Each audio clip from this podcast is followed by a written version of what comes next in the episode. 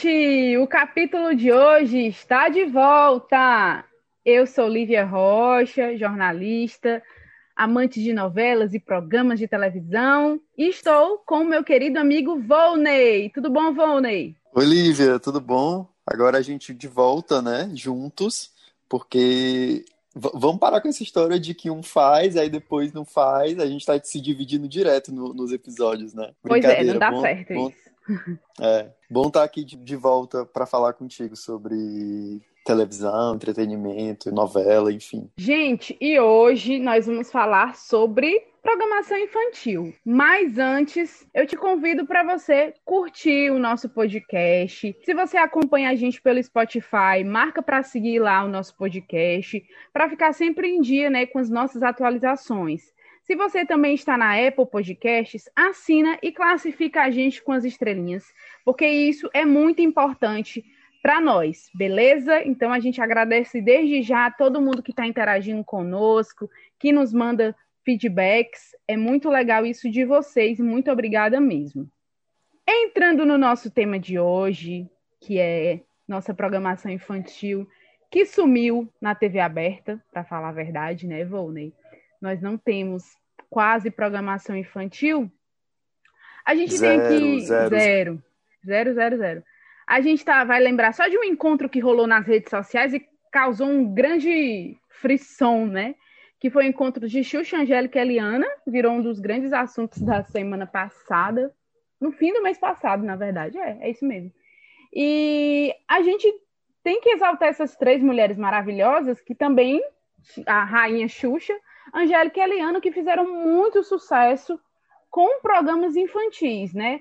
Hoje as três fazem programas para adultos, mas ainda está na nossa memória afetiva que elas fizeram muito parte da gente do nosso, na nossa programação infantil, né, Vonen? É, com certeza. Tu viu esse encontro da Xuxa, da Eliane e da Angélica? Vi sim, Vonei. Foi uma grande repercussão a foto das três. É, as pessoas falavam que elas eram inimigas, não se gostavam porque eram concorrentes, né? Pouco tempo depois, a Angélica foi em 96 para a Globo, então ficou junto com a Xuxa, mas mesmo assim tinham aqueles ruídos de comunicação, e ainda mais porque a Eliana, meu momento fofoca, namorou com Luciano Huck, que hoje é casado há acho que 16 anos com a Angélica. Mas não é para menos isso, porque a Xuxa, Rainha dos Baixinhos, como assim foi declarada, né? Apresentou um, programas de grande sucesso, como o Show da Xuxa, o Xuxa Park, o Xuxa Hits, o Planeta Xuxa, que eu amava. O Planeta Xuxa. Planeta é. Xuxa. É. Mas Planeta Xuxa já era mais, já era mais pra jovem, né? Pra adulto, é. assim. Isso, já era mais para adulto mesmo. Tinha aqueles. Ah. Tinha que, aquele momento intimidade, né? É. Mas aí teve Xuxa no mundo da imaginação, né? Sim. Que agora é mais que foi recente. o último, né? Dela na Globo. Eu acho que foi. Eu acho que sim, foi. E outra, Volney, já que a gente vai falar também dessa, desse momento em baixa do programação infantil, a Xuxa foi uma das primeiras a investir em DVD para criança, com aquele Xuxa só para baixinhos, né? Então ela ficou também muito marcada por aquele Xuxa só para baixinhos. É, e vendeu muito, né? Vendeu muito. Eu acho, acho que deve ter, sei lá. Eu parei de contar quando tinham 7, 8 edições, assim. Exatamente. Aí falando da Eliana, o Bom Dia e Companhia, com certeza foi o grande boom da carreira da Eliana. Passou por passaram várias fases do Bom Dia e Companhia. Depois da Eliana Teve Yudi, a Priscila, a Maísa, que marcou demais por ser uma criança muito pequenininha apresentando. E hoje, o Bom Dia Companhia, que ainda sobrevive, apresentado pela Silvia, Silvia Abravanel. E a Angélica... Triste fim do Bom Dia Companhia. Triste fim. Acho que já já a gente detalha mais, né? Eu acho sem sentido um adulto apresentar. Enfim. A Casa da Angélica, a Angélica teve a Casa da Angélica e o Angel Mix. Também lembro de Bambuluá, mas já era também mais para adolescente. É verdade mas já era mais para adolescente, né? O Bambu Luar já era uma coisa assim. Fada Bela, que marcou muito também. Toda. É, as três marcaram muitas gerações, né? Muitas, muitas gerações. gerações. Assim, a geração de criança que nasceu entre os anos 80 e os anos 2000, com certeza foi marcado muito por algum programa delas três. Com certeza. Aí, além disso, nós tivemos Sítio do Pica-Pau Amarelo, que por muito tempo não, não fazia parte da programação, mas a Globo fez um remake com novos atores, umas novas versões. A TV Colosso, que é anterior a isso. Nos anos 90, o Castelo Ratimbum, que marca demais até hoje, os próprios atores. Você olha para os atores, ainda lembra demais do Castelo Ratimbum, que era da TV Cultura. TV Cruz, do SBT, que também batia assim de frente com a novela das seis da Globo, ainda lembro disso. X-Tudo da TV Cultura. O Chaves, que ficou aí por muitos anos no SBT e esse ano saiu por decisões lá da, da família do Roberto Bolanhos. É o mundo de... Uma briga judicial, né? Uma briga judicial da família, né? Uma briga judicial e o Chaves não tá passando em nenhum canto, né? Salvo engano, Volney. É, é, é, não, não tá passando em nenhum lugar. Passando em nenhum local, assim, os fãs de Chaves estão muito tristes. As crianças brasileiras, olha, a, até o Chaves, a programação infantil na TV brasileira tá tão fraca que até o Chaves, que ninguém diria que ia sair do ar, saiu. Pois é, esse ano de 2020 realmente tá muito louco, viu? Que até o Chaves saiu. É difícil. O mundo de Beckman também é. Foi, foram vários programas, né, o Volney? E tudo isso foi ficando para trás com a chegada do, do século XXI. E hoje nós temos poucos programas infantis. E a gente faz uma pergunta aqui, pessoal. Cadê o nosso programa infantil que estava aqui, Volney? O que, é que você acha? Por que, que esses programas de TV sumiram? Lívia, é, eu, é muito complexo a gente falar sobre isso, porque tem vários fatores né, que influenciaram a saída, as saídas dos, dos programas de TV.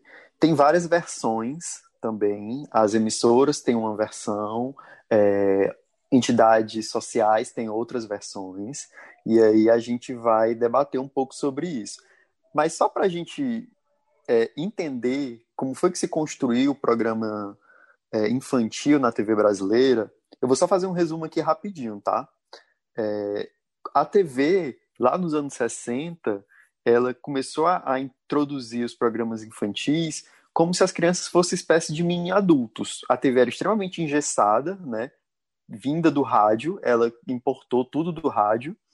E aí é, dizem que o primeiro programa infantil na TV brasileira chamava Clube do Guri. E estava no ar na TV Tupi, passou mais de 25 anos na TV Tupi e revelou nomes como a Elis Regina, com 11 anos, revelou a Vanderleia, enfim. Mas aí tem também o Sítio do Pica-Pau Amarelo, que já era a segunda versão. não sei se tu chegou a assistir o Sítio do Pica-Pau Amarelo na TV Cultura. Tu assistiu, Lívia? Com a, com a Dirce Migliaccio? Não, vou nem. A versão que eu assisti do Sítio já foi a versão atual da Globo, né? Que eu acho que é no começo de 2000. Mas como no começo de 2000 eu já tinha mais ou menos uns 11, 12 anos, eu não assistia com tanta frequência, aquilo já não me... Não fazia parte da minha, da minha programação, mas, mas eu lembro, eu assisti alguns episódios com Isabelle Drummond, é aquele que marcou muito com Isabelle Drummond, né? Já Sim, a mais do... recente, né? Mais recente, foi a que eu assisti. É, essa versão eu não sabia, eu pensei que essa era a segunda versão, mas essa já é a terceira versão. Teve uma primeira versão da TV Tupi, que durou 11 anos, depois teve a edição da Globo, que foi feita ali entre os anos 70 e os anos 80, que foi reprisado na TV Cultura. Eu conheci o Sítio do Pica-Pau Amarelo na versão é, para televisão. E aí, enfim, teve esse, teve esse primeiro sítio do Pica-Pau Amarelo, depois teve esse Clube do Guri, tem, diz, tem gente que diz que o Clube do Guri veio primeiro. E aí essa primeira geração do Clube do Guri eram botar as crianças para cantar, para recitar poesia, para tocar instrumento. E aí elas eram apadrinhadas por grandes nomes da música da época, sabe? Como a Ângela Maria, a Dalva de Oliveira. Era uma uhum. espécie de avô distante do The Voice Kids. E aí a TV foi, foi se modernizando, os formatos foram se modernizando e começou a, a entrar desenhos na programação infantil. Sai esse programa para mim adulto, entram os desenhos, entram as apresentadoras, Xuxa, Eliana, Mara, é, Angélica, no final dos anos 80 e aí vai até os anos 2000. E aí nos anos 2000 revoluciona de novo porque entra a interatividade, né? É, as pessoas começam, as crianças começam a concorrer a prêmios, a interagir com os apresentadores, porque ligar ficou mais barato, né? Quem, quem não lembra que fazia uma ligação nos anos 90 era era o absurdo, né? Eram os tubos de dinheiro.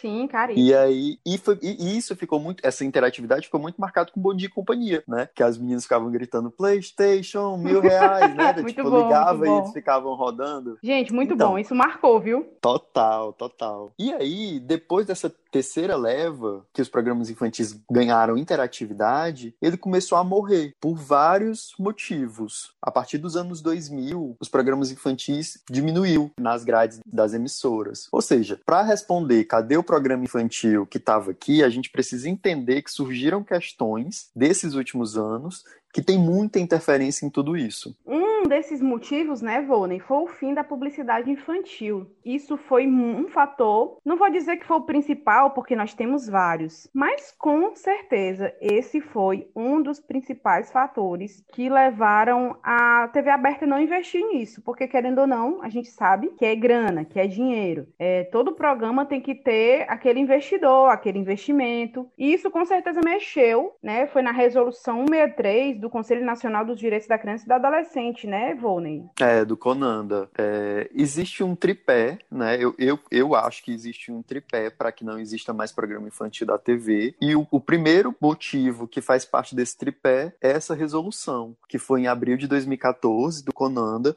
que definiu como abusivo e ilegal o direcionamento de publicidade às crianças com a intenção de persuadi-las para o consumo de qualquer produto ou serviço. Eu tô lendo, tá? Por isso que é exatamente isso que está escrito nessa resolução. E se entende por crianças menores de 12 anos, que, que é baseado no Estatuto da Criança e do Adolescente, o ECA. Ou seja, as propagandas é, ou merchandising em programas de TV foram proibidas de serem veiculadas. E aí sim, o comercial da empresa, é, das emissoras, levam uma porrada, né? Porque se os anunciantes não têm que se adequar a uma regra dessa, eles começam a fugir. E se não tem anunciante, como é que eu vou sustentar o programa voltado para esse nicho infantil? Né? É uma questão, é uma lógica comercial aí que, que a gente tem que, tem que ser analisada. E aí, é, essa resolução do Conanda aconteceu com base em diversos entendimentos que, que, já vinha desde os anos 90, vinham batalhando é, sobre esse tema, é, como é, resoluções do Estatuto da Criança e do Adolescente, até a ONU, a Convenção das Nações Unidas sobre Crianças, nos anos 90, falou sobre isso. Pois é, Volney. É, teve até um estudo do The, The Economist Intelligence Unit que as empresas que vendem produtos e serviços para crianças perderam 13% de receita com essa proibição da publicidade infantil no Brasil. É muito dinheiro, né? É, é uma quantia dinheiro. considerável. Dá para entender que mexeu, óbvio, com é, a presença dos programas infantis nas emissoras, né? Tem a ver, está ligado, óbvio. E aí, quando você vai fazer, quando você vai ver o outro lado, o contraponto, porque é óbvio que muitas entidades sociais brigaram por esse direito, né, de não ter publicidade abusiva infantil. E para sustentar é, essa versão, tem um, um, estudo do TNS InterScience de 2003 que esse estudo concluiu que 80% das decisões de compra das famílias são influenciadas por crianças. Em geral, as crianças pedem produtos alimentícios, 92% pedem, pedem produtos alimentícios, 86% pede, pede brinquedo e 57% pede roupa. Então, se 80% das compras são influenciadas por criança, a publicidade infantil tem um impacto muito grande na família, né? Sim, sim. É, e aí, e aí a gente está falando só de dinheiro, né? Mas tem também é, questões como a sexualização é, precoce. É, tem estudos também que falam que uma criança é, menor de 8 anos ela não tem a diferença, ela, ela não consegue diferenciar o que é uma publicidade do que é um entretenimento, como, como a gente assiste novela, enfim. E aí ela tende a confundir essas duas coisas. Além disso, tem a obesidade infantil, né, que está relacionada à OMS em 2012 é, relacionou a obesidade infantil com a propaganda, por exemplo, tem propaganda de batata frita, tem propaganda de esses fast foods, né, que mexe muito com a criança, né, tem um fast food, tem um brinquedo ali que atrai a criança a comprar aquilo. O indivíduo ainda está em formação, corpo mesmo, e ele já começa a, a ser um alvo desse fast food com, com gorduras saturadas, enfim, toda essa questão. Ou seja, até o OMS se preocupou com essa publicidade infantil. Pois é, Volney, eu tô, você está falando e eu estou lembrando aqui. As, as propagandas eram muito salientes, né? Para a gente ser, usar um termo bem anos 90 mesmo era muito assim para criança. Eu, eu achava muito exagerada. Quando eu assistia, eu, eu achava muito exagerada. Às vezes eu nem queria o um negócio, eu tinha vontade de ter, só porque aquela criança me convencia. Muito. Aquele, eu trouxe, acho que episódio, tá com dois episódios, né? O episódio que a gente falou, com um episódio sobre a TV, os 70 anos da TV, que eu trouxe, trouxe aquele, aquele comercial que a criança ficava repetindo eu tenho, você não tem, que na minha infância muita gente do meu colégio ficava repetindo isso para tudo, é, mas eu imagino quantos pais enlouqueceram com as crianças todas, ficavam repetindo isso, e na época era uma tesourinha, mas a tesourinha deve ter vendido muito, porque é muito imperativo, né? É um comercial muito imperativo. Exatamente, total, nossa senhora. Mas, Volney, é, além dessa publicidade infantil, tem outros argumentos também que você traz para a gente, né? É, além disso, é, assim, é, eu quero voltar nesse ponto mais para frente, mas vamos fechar esse parêntese e vamos voltar para a lógica comercial que as TVs abertas defendem, né? As emissoras elas dizem o seguinte: eu tenho um programa infantil na minha grade matinal, mas eu não tenho publicidade para esses programas. Os anunciantes estão indo embora, então eu tenho, eu não tenho como manter esse programa é uma das principais justificativas para os programas terem desaparecidos da, da, da, da, grade matinal, principalmente, que era o, o turno né, que, eles, que as, os programas infantis ocupavam. E aí leva a gente para o segundo motivo do tripé que eu falei. O primeiro é a proibição de publicidade, e o segundo, no começo dos, dos anos 2000, entre 2000 e 2010, por ali, a entrada das TVs pagas no mercado brasileiro principalmente uma entrada mais forte na classe C, né? Que é mais ou menos nessa época que a classe C tem mesmo acesso à, à TV a cabo, à TV paga.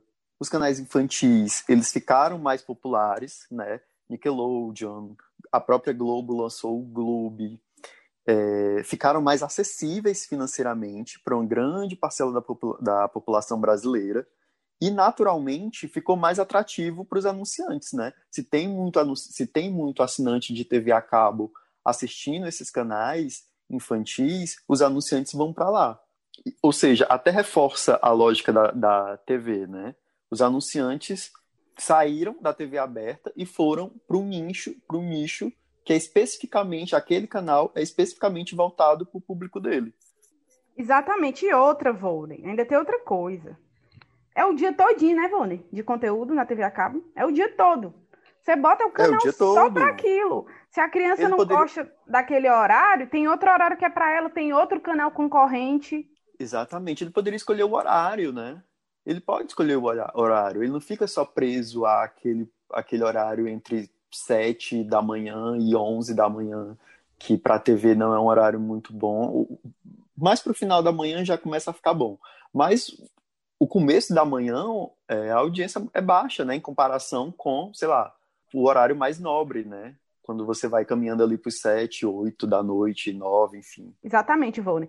Ainda penso nas crianças que estudavam pela manhã, né? Elas perdiam muita coisa, porque à tarde não tinha programação para elas. Quase não tinha. É. Eu lembro que a TV Cultura, o Castelo Ratimu era à tarde. Era no comecinho da tarde para o começo da fim da tarde e começo da noite. É, não, e aí quando eu, quando eu comecei a. Acho lá, acho que da sexta, a partir da sexta série, que na minha época dizia sexta série, né? Hoje seria o sétimo ano. É, entre a sexta série e, enfim, até o final do, do, do colégio, eu comecei a ter quinta aula, que terminava 12, meio-dia e tanto, sabe? E aí, mas eram só alguns dias. Então, sei lá, terça e quinta eu não tinha quinta aula, eu saía correndo para ver se eu pegava os Power Rangers no, no final da manhã, sabe? Que era o último programa da TV Colosso, eu acho. É nós, amiga. Eu também fazia a mesma coisa. Eu também tinha essa bendita quinta aula. E aí, chinela, né? Chinela para casa. Nossa, verdade, Vivone. Vone, mas além da TV paga, né? Teve agora o que para mim eu acho que ainda ganha da publicidade, que é a internet. É, é. Aí o terceiro motivo que forma esse tripé, a, a proibição de publicidade, a TV paga e a internet ajudou a, a enterrar os programas infantis das TVs abertas, né? É, porque, além de, como eu já disse, ter a TV a cabo, o programa infantil perdeu para o público da Galinha Pintadinha, por exemplo, do Felipe Neto, do Lucas Neto, que está a qualquer hora, em qualquer momento. É, isso só para citar os mais famosos, tá? Tá a qualquer hora, em qualquer momento. O, o, você quer entreter aqui a criança, você não liga a TV, você Ô, liga o celular. Ô, Até porque a criança. Tu, tu falou muito da Galinha Pintadinha. Mas eu acho que antes do fenômeno Galinha Pintadinha teve um que é até um meme hoje em dia, que é o Patati Patatá. Patati eles, Patatá também. Gente, eles foram muito, muito, muito assim, um fenômeno muito grande. Aí junto com Peppa Pig, que era da TV a cabo, mas também você tinha acesso no YouTube. Aí veio a Galinha Pintadinha. É... Rapaz, aí assiste no celular do pai, né? Pega a criança, começa logo dali fica viciada no telefone, no tablet e está em qualquer momento. E os próprios pais, Volney, eu não julgo, porque não sou mãe, então não sei. Eles colocam assim, menino, toma esse celular e vê o que é que tu quer, né? Porque é, é uma, é uma forma de da criança se entreter ali. E eu vejo que esse fenômeno da internet, ela veio com tudo, assim, muito, muito. E os mercados entenderam isso e foram a fundo mesmo. E a TV aberta ficou meio assim, ah, então por que, que eu vou perder dinheiro, na verdade, né? Pensando nisso, já que tem uma concorrência tão desleal que é a internet. Muito, muito. É, é exatamente isso que tu está falando. As crianças, hoje, de hoje, muito mais do que as dos anos 2000, e daqui a 10, 20 anos, muito mais do que as de hoje, elas já nascem grudadas no celular. Elas sabem mexer no celular melhor do que a gente, às vezes, né? Então, ela já está acostumada com em manusear o celular, muitas vezes, até mais do que a TV. Então, o celular já é muito mais familiar a ela. Então, tipo, tu, ela quer se entreter, o pai quer entreter ela, bota ali, o, bota ali qualquer coisa é, que na, na internet está disponível o tempo inteiro, né? Quantas vezes você quiser, a qualquer hora.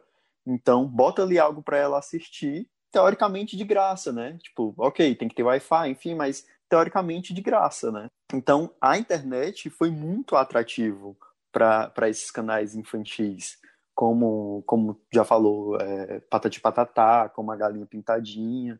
Esqueci de citar, de fato, a rainha da TV brasileira para as crianças, a nova rainha, né? A Peppa Pig. Mas sim, sim, todo esse Peppa, grupo. Viu? Vou te dizer, aí ela é, vira boneco que o pai compra, um fio de pelúcia, e assim vai alimentando toda aquela cadeia, né? Até é porque... É exatamente isso, Lívia. Eu quero chegar aí, exatamente aí onde tu tá falando. Pois porque aí, porque aí eu fui ler sobre o assunto, eu encontrei um portal do Instituto Alana, que é uma organização, é um instituto brasileiro que, que visa o bem-estar e a proteção de direito das crianças em diversas frentes, tá? E aí um, faz parte do Instituto Alana o site criançaeconsumo.org.br. Eu vou deixar a descrição no, no episódio. É, Para quem se interessa pelo tema, é um portal bem completo, ele é muito didático, enfim. E aí no site eles detalham que a proibição da publicidade infantil não significa que é proibida a publicidade de produtos infantis. Tu percebe a diferença? Exatamente, Volney. É, é uma diferença bem sublime, né? Mas que é, é. determinante é... para a criança ser um consumista. É uma linha muito tênue, mas existe essa linha e o Instituto Alana fala, não, a TV aberta ela está culpando a publicidade, a proibição da publicidade infantil, mas não é bem isso, tá? Não é, não é que está proibido de passar publicidade voltada para criança tá proibido é, ser comercializado uma publicidade infantil. E aí eu fui ler para ver se eu entendia o que era essa publicidade infantil. E aí eles falam no site Criança em Consumo que é totalmente possível, esse trecho também está no site, tá? Eu vou ler ipsiliteres aqui. É totalmente possível anunciar produtos infantis desde que a mensagem seja direcionada aos adultos pais e mães, pessoas que têm discernimento para compreender o caráter persuasivo da publicidade. Então, assim, pode, pode passar publicidade para criança, mas não pode passar, por exemplo, eu não coloquei, mas não pode passar propagandas com verbos imperativos para criança, por exemplo, ou propagandas que utilize a criança para falar com a outra criança, sabe?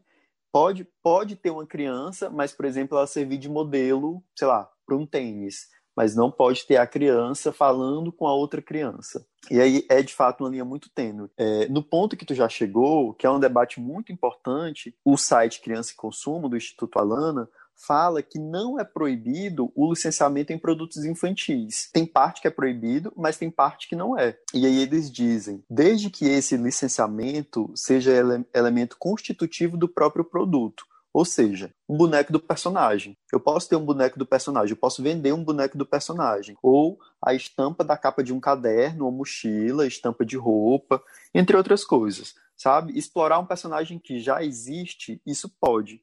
O que não pode é o licenciamento, você fazer o licenciamento como mera estratégia de comunicação mercadológica para atrair a atenção das crianças. E aí eles colocam em embalagens de produtos, materiais de ponto de venda, etc. Isso é tido como prática abusiva e ilegal. E aí eu não sei se, se eu entendi direito, tu, tu me confirma se é mais ou menos isso ou se tu entendeu outra coisa. Tá Mas, por exemplo, eu tenho um saco, eu vendo salgadinhos, tá? Eu vendo batata frita, pacote de batata frita. A batata frita não tem nada a ver com a Xuxa, mas eu pago a imagem da Xuxa para estar tá ali no, no saco de batata frita para atrair a criança. Isso não pode, pelo que eu entendi. Sim, foi o que eu entendi também. É bem né? complexo, né, né Volney? É muito complexo e eu acho que natural, ou deveria ser natural, que de fato é, você fazer uma publicidade voltada para uma criança, que é o indivíduo mais vulnerável que a gente tem na nossa sociedade, né? Que isso seja envolto de muita preocupação e atenção. Você tem que ter muita atenção quando você está falando com esse público, porque é um público muito vulnerável. É muito vulnerável e também para os pais. É muito complicado para o pai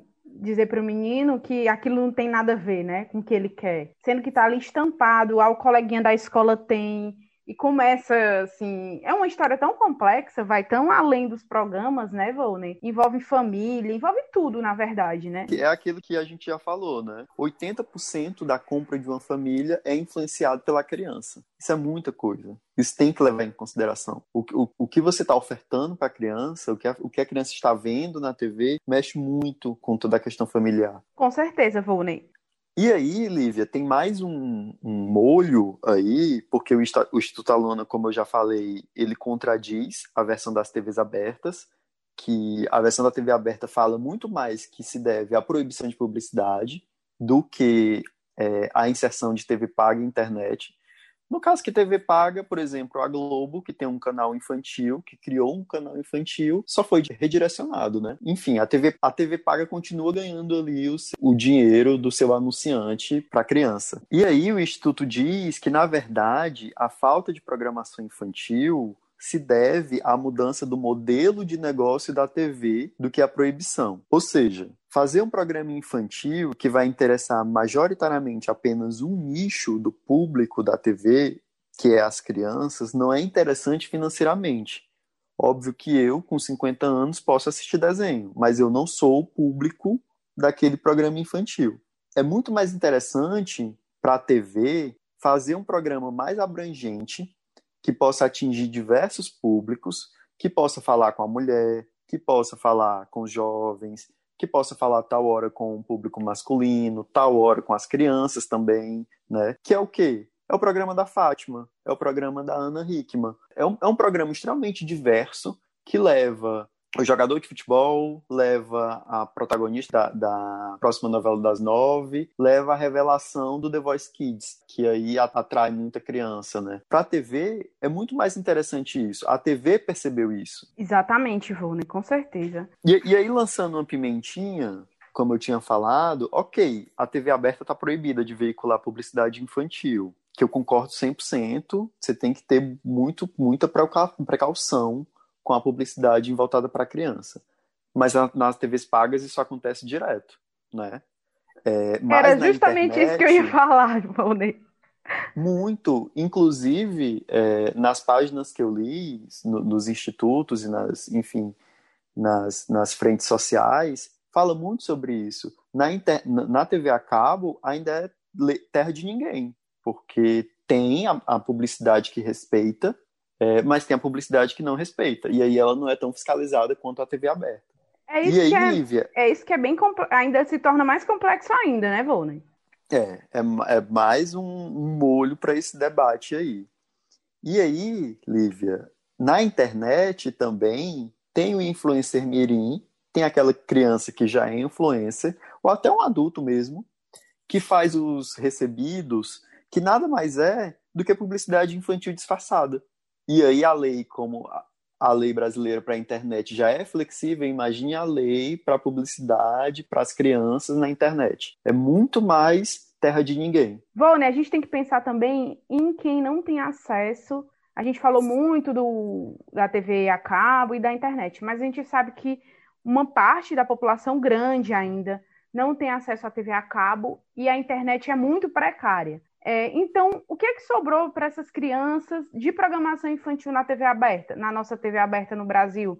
São poucas opções, né, amigo? São pouquíssimas opções. Tem a TV Cultura, né, que marcou muito a minha infância, atua também, e ela é muito voltada para criança, né, até hoje. Ela tem uma programação muito extensa para criança. É, pela minha percepção, não entra muito no povão, sabe? Não entra muito. Primeiro, porque em algumas regiões do Brasil é, a TV Cultura não pega muito bem. E segundo, que ela tem um distanciamento que ela soa pro povo ainda muito intelectual. Ela está fora das grandes TVs, das grandes TVs que têm as maiores audiências, então isso já distancia também. Mas ela tem muito. As pessoas enxergam muito a TV Cultura como uma TV intelectual. É isso. Vona, e falando aqui de forma local, né? A TV Diário, que é a nossa TV aqui, canal 22 em Fortaleza, no Ceará, na verdade, ela tem uma programação infantil.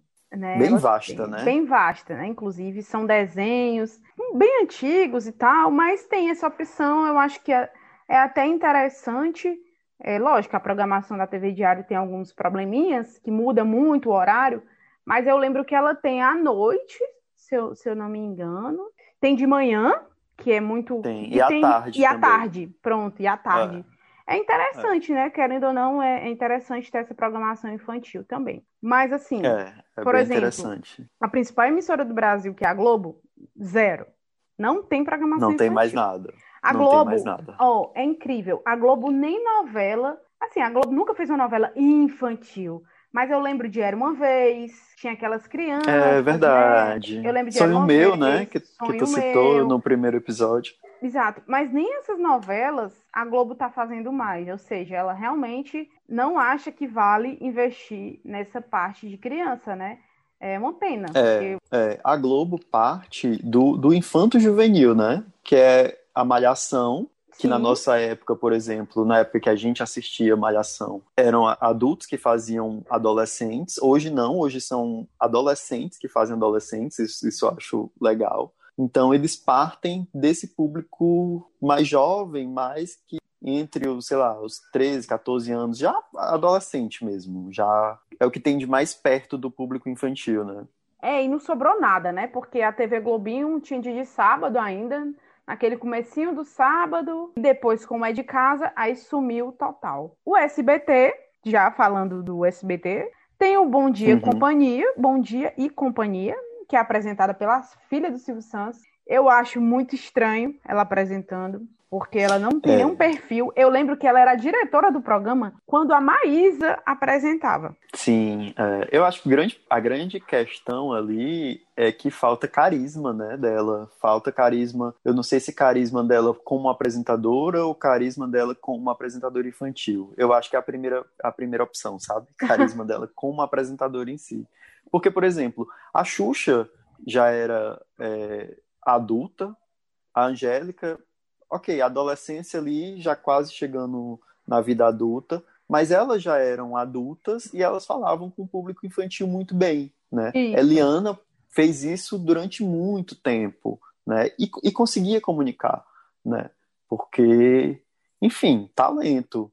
Não estou dizendo é. que a Silva Bravanel não tem talento, mas eu acho que ela não tem o carisma necessário para estar tá no espaço onde ela está, sabe? E, e é muito difícil, tá? É, é, lidar com criança em si é difícil, é, uma, é um público complicado. E além do Bom Dia e Companhia, né? Só para a gente complementar, tem os Thundermans.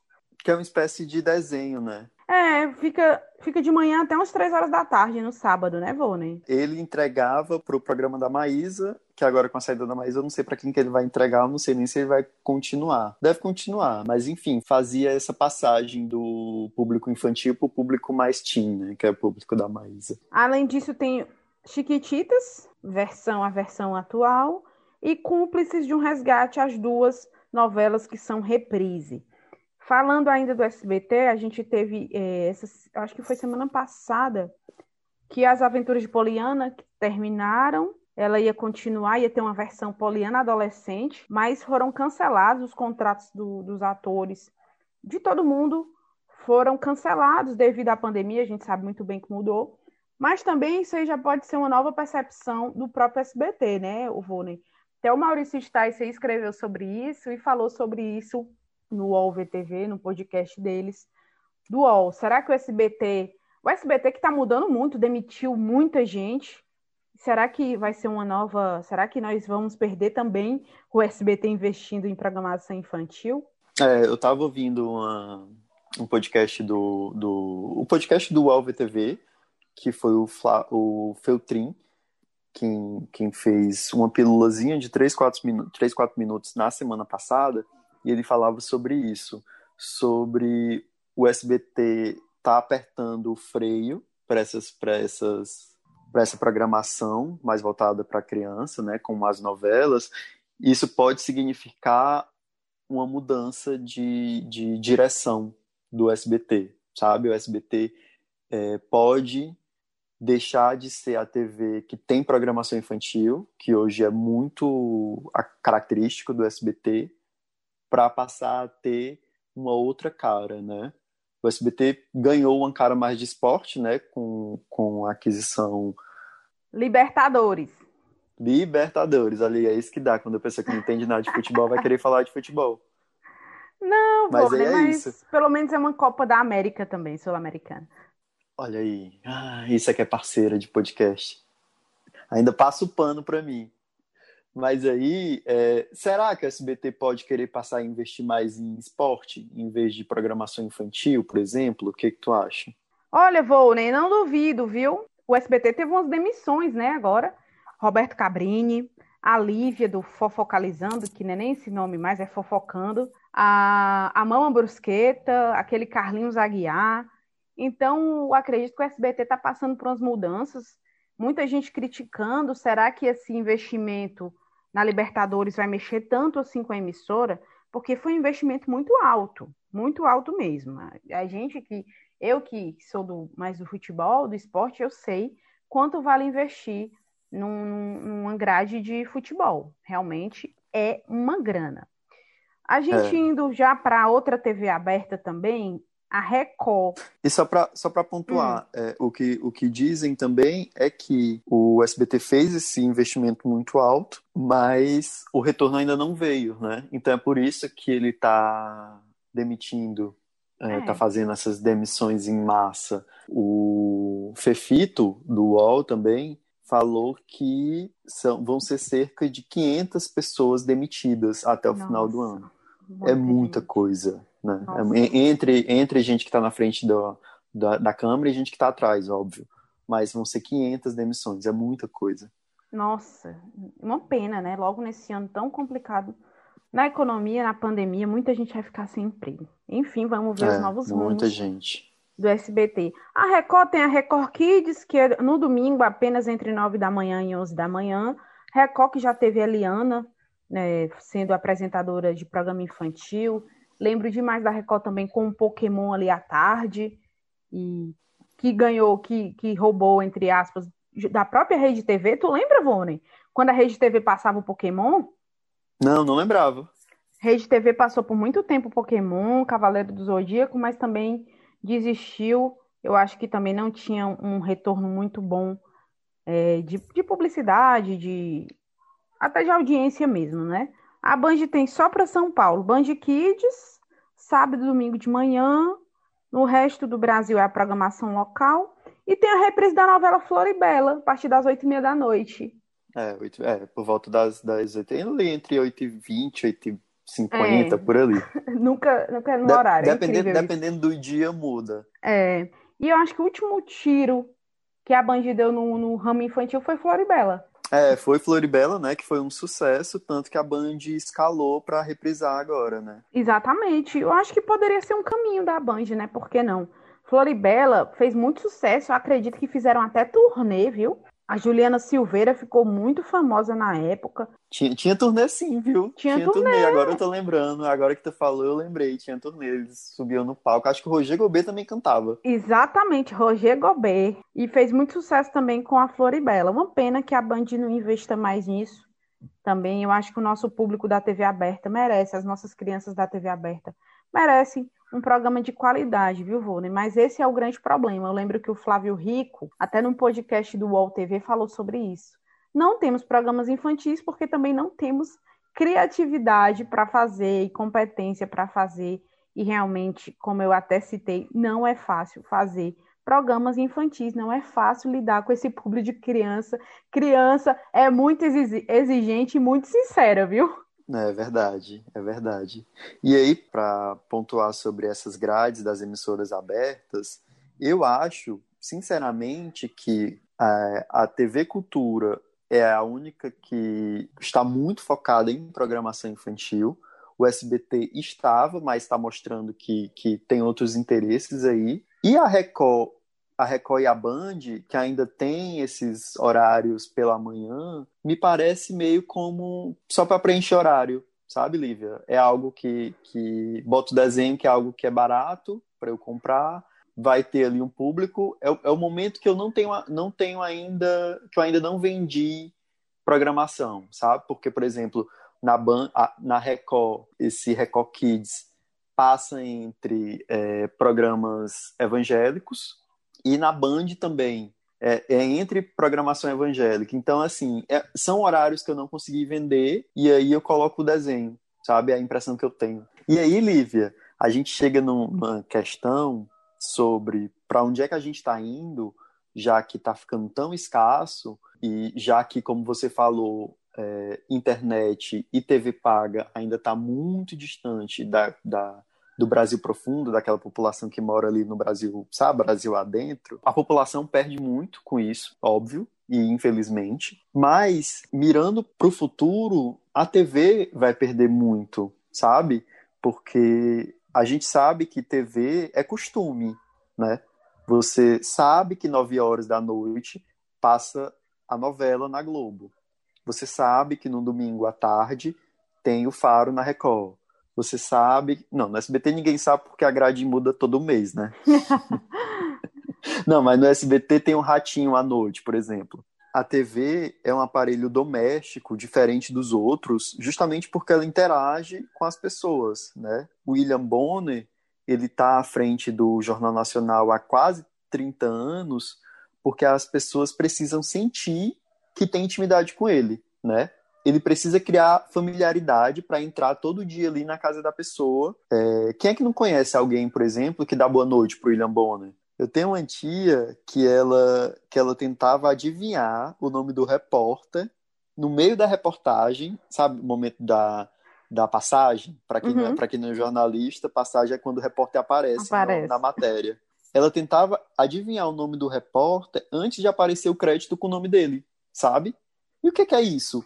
Isso, isso nada mais é do que a familiaridade com a TV, sabe? É a familiaridade que a TV busca ter com o público, né? Mas se a TV não tem grade para criança, a nova geração, né, que é a nova geração da TV, essa nova geração não está se acostumando a ficar na frente da TV. Ela está com o celular, sabe? Ela não vai saber a grade da TV, por exemplo.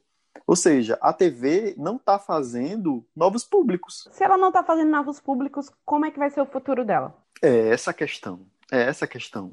Talvez a TV não está enxergando, porque, ok, você, você pode colocar o seu, você pode colocar o seu streaming para assistir na TV, né?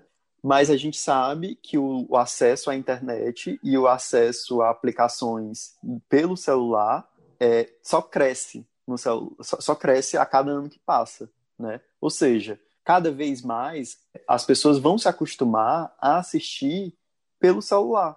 Então, ou a TV, e aí volta para aquela conversa que a gente teve com o Maurício Stice no terceiro episódio.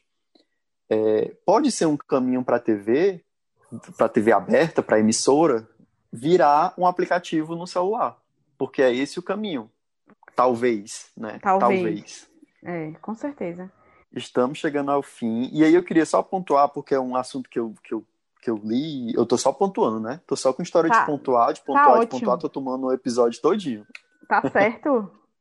Não, mas é porque é, sobre a proibição da publicidade infantil foi um assunto que eu li muito essa semana uhum. e, e, me prendeu muito, sabe, Lívia? Porque é, um, é uma questão muito importante. E aí eu queria só colocar que é, atualmente tem cerca de 15 projetos de lei em tramitação na Câmara e no Senado sobre o tema da proibição da publicidade infantil. Tem desde quem quer tornar a regra mais rígida, mais abrangente, tem gente que quer realizar alterações no Código de Defesa do Consumidor, que é quem norteia isso também, quem norteia a, resolução da, do CONANDA. É, tem gente que quer mexer na resolução do CONANDA para flexibilizar, para fortalecer, e tem até quem quer suspender a resolução do Conanda, sabe? Então, assim, tem indo para toda direção, o debate pode caminhar para toda direção, de acordo com esses 15 projetos vão entrar ou não em debate na pauta do Congresso. Inclusive, em fevereiro desse ano, o então ministro Moro ele elaborou o texto inicial de uma portaria para regularizar a publicidade infantil em todos os meios de comunicação. Ele não chegou a concluir, né? Como eu falei, era, ele elaborou só um texto inicial dessa portaria e ele queria regularizar tanto para a TV como para a internet, como no YouTube. É, na verdade, pelo, pelo que eu vi, ele queria meio uma flexibilização da, da publicidade infantil. Então, para quem se interessa pelo tema, deve ficar de olho, porque tem esses 15 projetos aí para serem debatidos no, no Congresso. E como eu já citei, você pode ficar informado sobre essa questão no site criançaeconsumo.org.br. Mas vamos para os nossos quadros. Vamos começar com o nosso quadro que é o Quem Vai para a Geladeira, Vô? Para a gente deixar o, o astral melhor, tá? A gente finalizar com o nosso astral lá em cima. É, Vamos, o... né? Porque, porque enfim, dia da criança, né, gente? Porque enfim, dia da criança, exatamente. O nosso quadro Quem Vai para a Geladeira, como vocês, nossos ouvintes, já sabem, são aqueles momentos ruins do Brasil, da TV, enfim, que a gente quer deixar lá no cantinho da geladeira, lá congelando para não sair mais. Volney, para você, quem que vai para a geladeira essa semana? esse senhor que está ocupando o Palácio do Planalto. Eu já botei ele várias vezes na geladeira, ele vai de novo. Ele ainda não entendeu que é para ele ficar dentro da geladeira. Ele tem que, que renunciar ao cargo para ficar direto dentro da geladeira. É, esse senhor, ele falou na semana passada, deu declarações sobre encerrar a Lava Jato porque não existia mais corrupção no governo, né? Acho que todo mundo viu isso. Uhum. Pode ter sido uma leitura minha, mas ele falou isso com um deboche, com um, sarcasmo, além da texto em si é totalmente ridículo, né? Porque a gente sabe que não existe corrupção, muito pelo contrário. Uhum. Mas ele quer, ele quer jogar o lençol por cima da história, principalmente no, nas investigações dos filhos, né? Enfim. É, enfim, o quem vai para a geladeira é de novo esse senhor que está na presidência, que eu me recuso a falar o nome dele. E o teu, mim, quem, quem te coloca na geladeira? Sim, para mim, quem vai para a geladeira essa semana é o Santos, o Santos Futebol Clube, que contratou um jogador, né, que eu também não gosto nem de falar o nome, mas vou falar uma vez, a contratação do Robinho, ídolo deles lá em 2002, campeão brasileiro, campeão de vários campeonatos. E o Robinho foi condenado na Itália por estupro e foi contratado pelo Santos. É, nossa, e a contratação, o marketing do Santos fez uma coisa muito bonita. Nossa, o rei das pedaladas está de volta. Sabe, Vona? E eu fiquei muito revoltada. Eu e várias pessoas, vários jornalistas ficaram revoltadas com isso. É como se a vida da mulher não valesse nada, né? É, é muito triste isso. A gente vê essa situação dele. Então, aqui vai meu protesto, sabe? Que a violência contra a mulher só cresce no Brasil durante esse ano cresceu ainda mais, mais mulheres dentro de casa por conta da pandemia, mais mulheres violentadas, e esse aqui é o meu protesto contra o Santos e contra esses clubes que contratam. Infelizmente, é muito triste isso. Ah, assina embaixo, viu, Lívia? É uma vergonha. Mas bora melhorar esse astral? Bora Vamos. pro horário nobre? Vamos!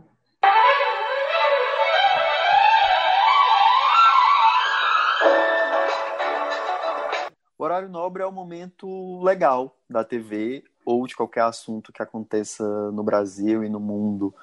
É... E aí, quer começar, Lívia? Ah, vou começar. horário nobre? Olha, fiquei muito feliz com a notícia da Patrícia Kogut na coluna do Globo sobre a volta do Salvador da Pátria no canal Viva.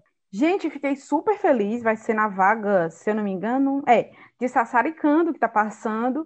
Eu gosto de Salvador da Pátria, eu acho um momento até interessante, sabe, de passar. Para quem não sabe, a novela O Salvador da Pátria é uma novela de 89, do ano que eu nasci, mas eu assisti depois, porque a Globo reprisou. Trata-se da trajetória do Sassá Mutema, né, que é um boia fria, e ele é super humilde, não sabe ler, e a personagem da Maite Proença vai ajudá-lo a ler, vai, sabe, fazer, né, com que ele consiga ser alfabetizado. E ele chega, ele chega e vai ser eleito. E quando ele é eleito, ele se torna outra pessoa, sabe? Não é mais aquela pessoa humilde. E é uma novelinha bem, bem gostosa de você assistir. É uma novela do Lauro César Muniz, tem 185 capítulos. E eu tô bem curiosa de ver agora com 31 anos essa novela, sabe? Eu acho que vai ser bem interessante para mim rever essa novela do Sassamo Tema. O Lima Duarte dá um show. Isso aí é uma redundância, né? Mas ele dá um show. É, a trilha sonora da novela é muito boa. Uma das principais músicas é a do Oswaldo Montenegro. E eu tô muito curiosa, viu, Vona? Gostei muito dessa escolha do Viva. Ah, e sabe que eu nunca assisti em Salvador da Pátria? Eu assisti, assisti capítulos perdidos, assim, quando eu. Já passou no Viva, não foi o Salvador da Pátria? Ou não? Eu acho que não, Vone. Então eu assisti quando passou no Vale a Pena Ver de Novo. Isso, passou uma, no Vale a Pena Ver de edição. Novo. Eu nunca assisti o Salvador da Pátria todo, vou tentar acompanhar também para a gente conversar sobre. O meu horário nobre, eu vou colocar. No nosso, no, no nosso terceiro episódio, que, que eu já falei aqui mais de uma vez, com o Maurício Sticer, né, a gente debateu sobre é, as produções brasileiras da Netflix. O quão, o quão ruim, de, ruim na questão da qualidade mesmo, eram as produções que a Netflix é, tinha, que a Netflix oferecia, né? Produções brasileiras que a Netflix oferecia. E aí, há umas duas semanas, eu tive uma surpresa muito boa, que foi me deparar com a série Bom Dia Verônica, que é protagonizada pela Tainá Miller, que é um primor, é um primor. É uma série muito boa, é uma série curtinha, tem oito episódios, a Verônica, que é a Taina Miller, ela é uma, uma escrivã da Polícia Civil. E aí ela tá levando lá sua vida, sua vida pacata com seus dois filhos e o marido. É, e ela é surpreendida quando uma mulher se suicida na sua frente, na delegacia, porque ela foi enganada por um por um, um desses homens que, que um golpe na mulher e rouba tudo, sabe? Na verdade, não rouba tudo, ele expõe as mulheres, enfim. E tira foto nua, enfim, toda essa, toda essa questão abusiva. E ela, ela fica muito mexida com isso e ela começa a investigar esses casos, ela começa a, a, a ela dá uma entrevista, por exemplo, para a imprensa falando que as mulheres que foram enganadas por esse mesmo cara, que estão passando por, por, por que estão passando por, por situações parecidas, entrem em contato com ela. E ela vai a fundo, sabe? E aí isso revela várias outras questões. Isso revela é, um caso muito, muito mais dark, é, se é que é possível. É, revela também histórias pessoais da própria Verônica. Olha, é uma série muito boa. Ela se passa em São Paulo. São Paulo tá super privilegiada no, na, na série. São Paulo tá com cara de. de... São Paulo é, é, é, muito fotogênica, né? Então, São Paulo, sabe, eles, é, eles, eles fizeram jus a São Paulo. Eles foram muito. Eles fizeram jus a São Paulo. Eu indico a série Bom Dia Verônica, mas eu coloco um asterisco aí, porque ela é uma série que ela pode dar gatilhos, né? Que é a palavra do momento. Já nem é mais tanto, mas já foi muito. Ela pode dar gatilhos para quem é sensível a algum desses temas, sabe? Então, vá assistir. É uma produção incrível, mas tem atenção consigo. É isso. Voney, muita gente está falando dessa série. Eu não tenho coragem de assistir ainda, sabe? Mas vou ver se eu. Eu tô assistindo o conto da Aya, então já é muito pesado, né? É, pra... muito pesado. Já é muito pesado é muito... aí. Muito, muito mesmo. Aí, e eu esqueci de parabenizar. A Tainá Miller tá incrível. Eduardo Moscov está muito bem no papel. Camila Morgado também, sabe? São os atores principais da série.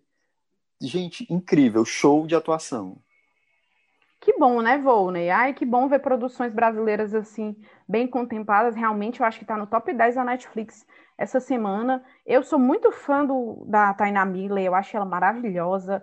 E que bom que estão usando assim mais para ela fazer coisas de qualidade. Eu lembro dela no Tropa de Elite 2, e ela já foi muito bem como aquela jornalista. Sim, sim, verdade. Muito bem. Gente, pois nós vamos chegando ao fim de mais um episódio, capítulo de hoje. Nos sigam nas redes sociais arroba cap de hoje cast, de podcast, arroba cap de hoje cast, arroba Lívia Rocha, underline, underline, Lívia Rocha com Y, L-Y, V-I-A, Rocha, underline, underline, e o Volney Batista, que é o arroba W-O-L-N-E-Y Batista, não é isso? É, bem simples. Vou bem simples. simples. mais ou menos, né? Volney W-L-N-E-Y Batista, arroba Volney Batista em todas as redes. É isso aí, pessoal. Muito obrigada mais uma vez pela interação de vocês. E até a próxima. Valeu! Até a próxima. Sobe aquele som da Xuxa cantando no final do programa. Uhul!